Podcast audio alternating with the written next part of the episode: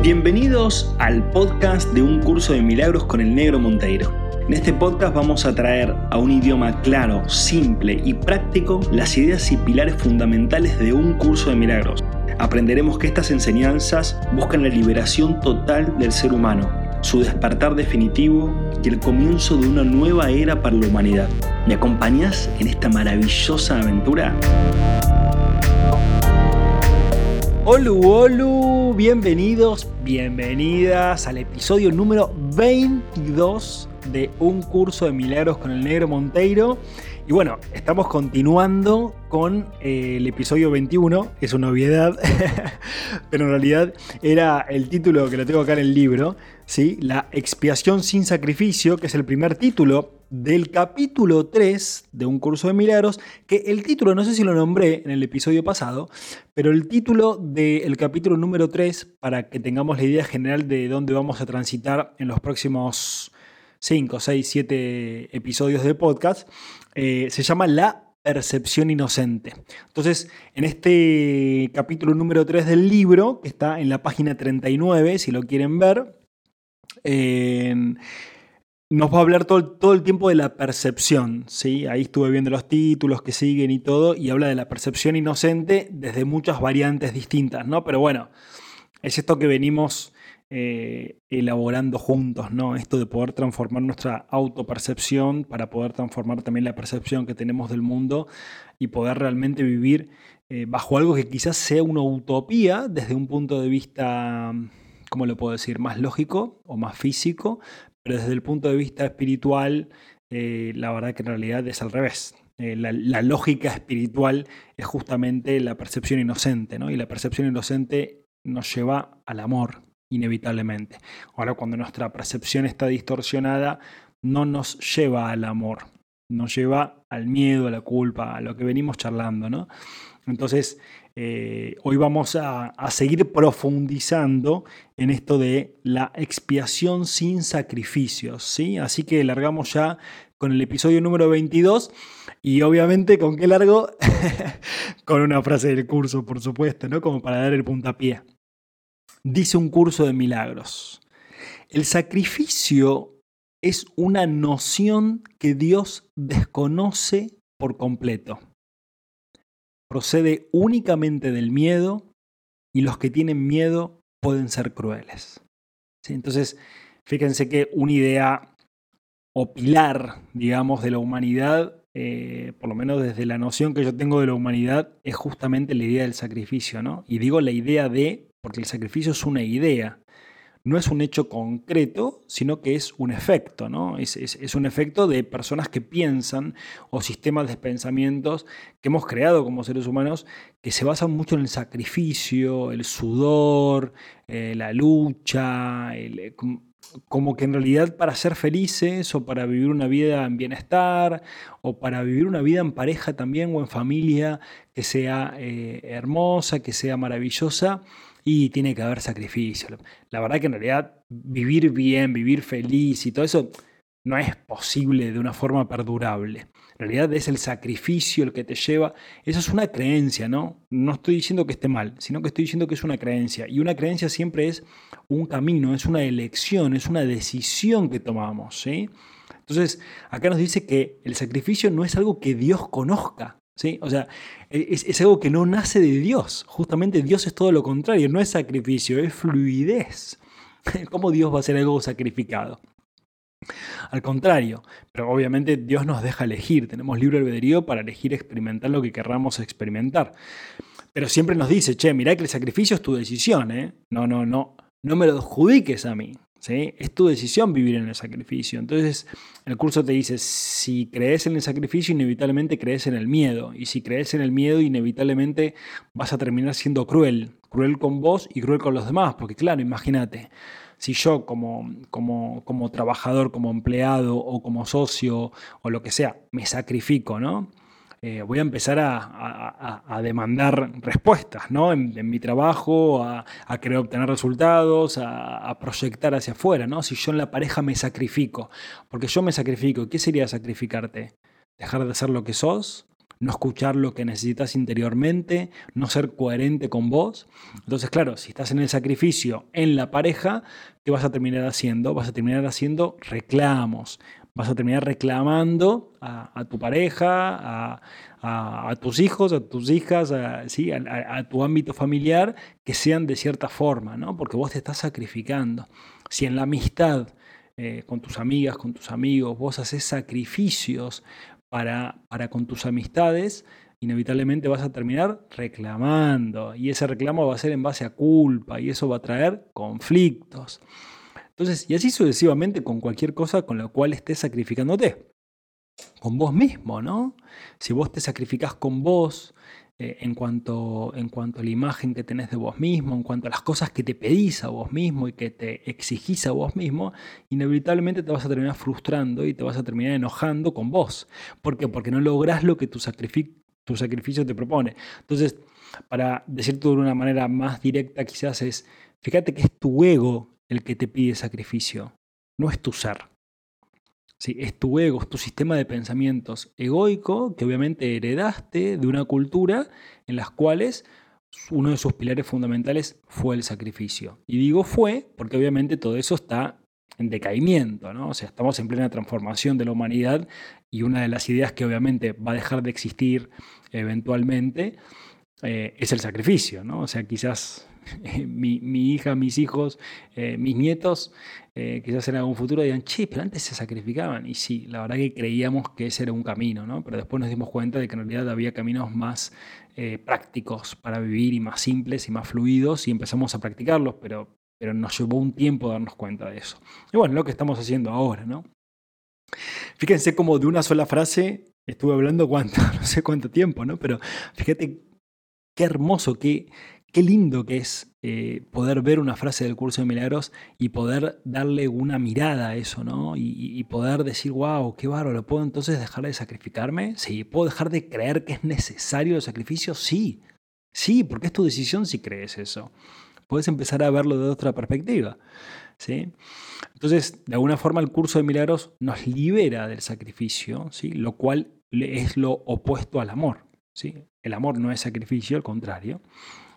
Y nos muestra que las personas crueles simplemente tienen miedo. Una persona no es cruel porque le gusta ser malo o mala, ¿sí? sino porque tiene, en el fondo tiene miedo. Una persona que es malo o que es mala, en el fondo lo que siente es mucho miedo, ¿sí? un miedo muy profundo.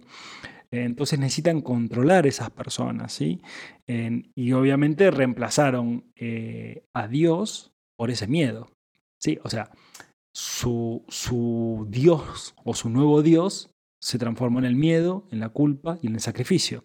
¿sí? Es justamente lo opuesto a lo que Dios realmente es. Dios es amor, es presencia, es fluidez y es naturalidad y es orgánico. ¿no?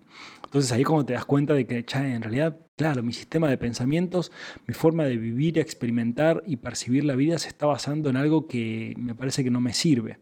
Me parece que no me hace bien y me parece que lo que me contaron no digo que sean malas las personas que me lo contaron o que hayan tenido mala intención, todo lo contrario, siempre hay buena intención, pero quizás no me sirve. Entonces, sin enjuiciar a los demás por lo que nos compartieron como información, mamá, papá, la cultura, nuestra religión, etc. Cada uno hizo lo que tenía, cada uno da lo, que tiene. Eh, ah, entonces puedo cambiar mi percepción. Sí, por eso estamos haciendo esto, ¿no? Ahora voy con otra frasecita del curso de milagros. Y esta, esta me encantó, esta frase me encantó. Los buenos maestros nunca aterrorizan a sus estudiantes. Aterrorizar es atacar. Y como resultado de ello se produce un rechazo de lo que el maestro ofrece, malogrando así el aprendizaje. Tremenda la frase del curso, ¿no? Te la leo rapidito de vuelta. Los buenos maestros nunca aterrorizan a sus estudiantes. Aterrorizar es atacar. Y como resultado de ello se produce un rechazo de lo que el maestro ofrece, malogrando así el aprendizaje. Sí, entonces ahí es cuando decís, che, a ver, ¿cuáles son los maestros en mi vida o qué maestros tuve ahora en mi vida, ¿no? Hasta ahora. Ponele mamá, papá, eh, algún profesor, algún entrenador o entrenadora, en algún ídolo que tenés, ¿no? Algún, algún ídolo referente ya sea un artista, un deportista o, quien sea, ¿no? O, alguien que, se dedique a, lo que a vos te gusta, ¿no? O sea, fíjate cuáles son tu religión, obviamente, algún, eh, ¿cómo se llama? Comunicador de tu religión, que puede ser un pastor, un cura, un ministro, o no sé cómo se llame, ¿sí? Pero nada, un comunicador de esa religión, ¿no? O sea, fíjate si esos maestros o maestras que vos considerabas, filtralos a través de, del miedo. ¿no? Si, si te han propagado la idea del miedo y la culpa, bueno, podés reevaluar si querés continuar con ese tipo de enseñanzas. ¿no? Acá el curso de milagros dice que eh, aterrorizar es atacar. ¿sí? Entonces, si un maestro o una maestra te dice que Dios eh, eh, puede de alguna forma juzgarte, lo que te está diciendo es tenés que tener miedo de Dios.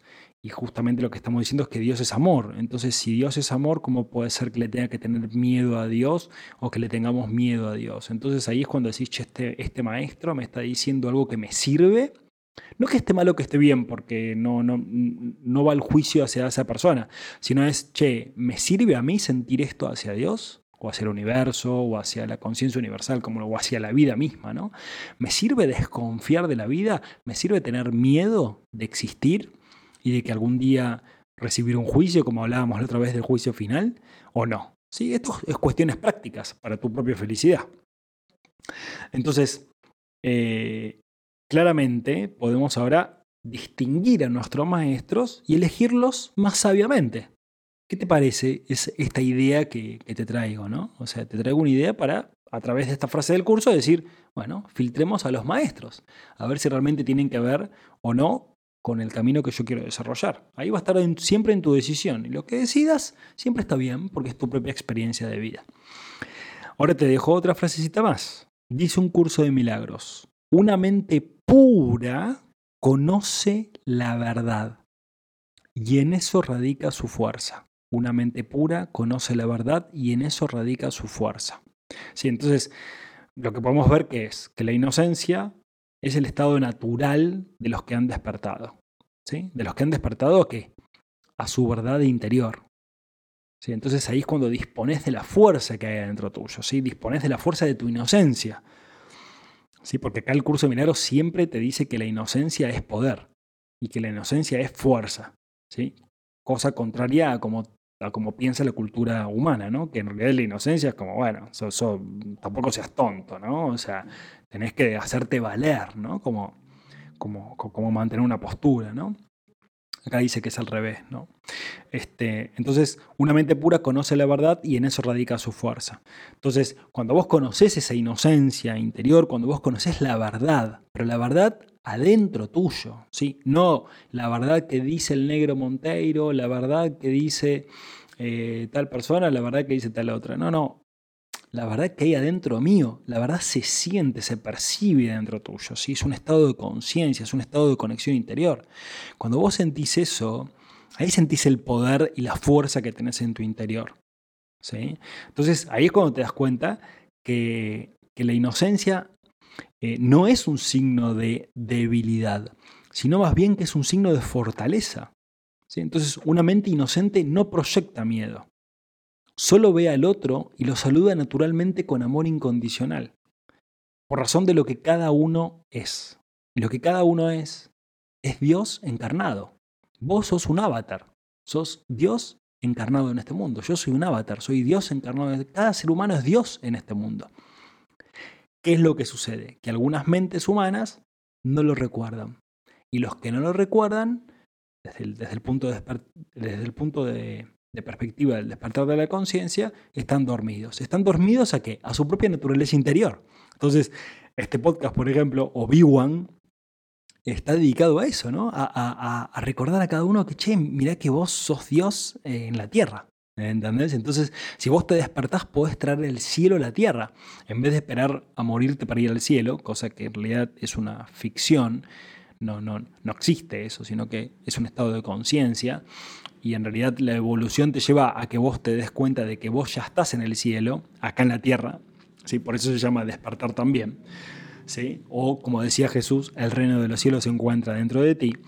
y justamente es esta, ¿no? Darte cuenta de que eh, la verdad está dentro tuyo, que la fuerza está dentro tuyo, que la percepción inocente te va a dar una, una fuerza y un poder tremendo y que después lo, lo, vas trasladando a los demás y te vas dando cuenta de que vos sos Dios encarnado, porque Dios es todo lo que existe y si existe en todo lo que existe, existe dentro tuyo, existe dentro mío y existe dentro de todos.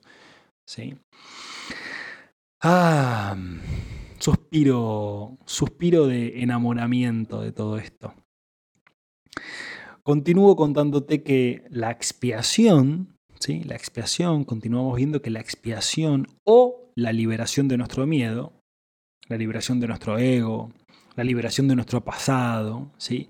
es un reflejo claro de la inocencia. ¿sí? Mientras más te vas liberando de tu propia forma de pensar que venías trayendo, más inocente es tu percepción. ¿Sí? que a su vez vas reconociendo, como se va transparentando cada vez más tu mente, tu espíritu, ¿sí? te vas reconociendo cada vez más, vas conociendo cada vez más la verdad que está en tu interior.